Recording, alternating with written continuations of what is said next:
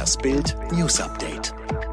Corona-Kirchencluster in Bremerhaven. 112 Kranke und ein Todesfall. Die Corona-Infektionswelle unter Mitgliedern einer evangelischen Freikirche in Bremerhaven betrifft inzwischen mindestens 112 Menschen, auch im angrenzenden Kreis Cuxhaven. Wie die Stadt Bremerhaven am Sonntag mitteilte, ist ein 75-jähriger Angehöriger der Kirchengemeinde am Donnerstag zu Hause an einer Covid-19-Erkrankung gestorben. Alle Updates zum Thema Coronavirus finden Sie jederzeit in unserem Bild Live-Ticker.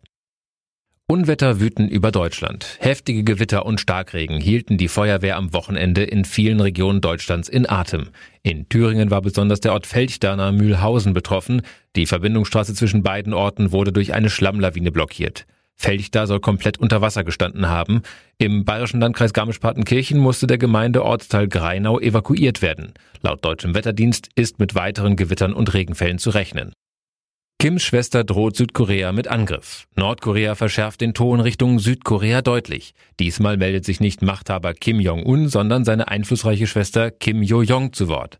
Mit Genehmigung ihres Bruders, der Partei und des Staates habe sie die mit Angelegenheiten des Feindes beauftragten Behörden angewiesen, entschlossen, die nächste Aktion vorzunehmen, so die Funktionärin am Samstag in einer von der staatlichen Nachrichtenagentur KCNA verbreiteten Mitteilung. Im Klartext, Nordkorea droht mit einer Militäraktion gegen Südkorea.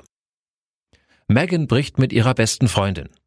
Eigentlich ist Celebrity-Stylistin Jessica Mulroney die beste Freundin von Meghan Markle. Doch nun wurden Rassismusvorwürfe gegen sie laut. Der Grund, die 40-Jährige hatte die schwarze Influencerin Sascha Exeter nach einem Aufruf, sich für Antirassismusproteste einzusetzen, beleidigt und bedroht.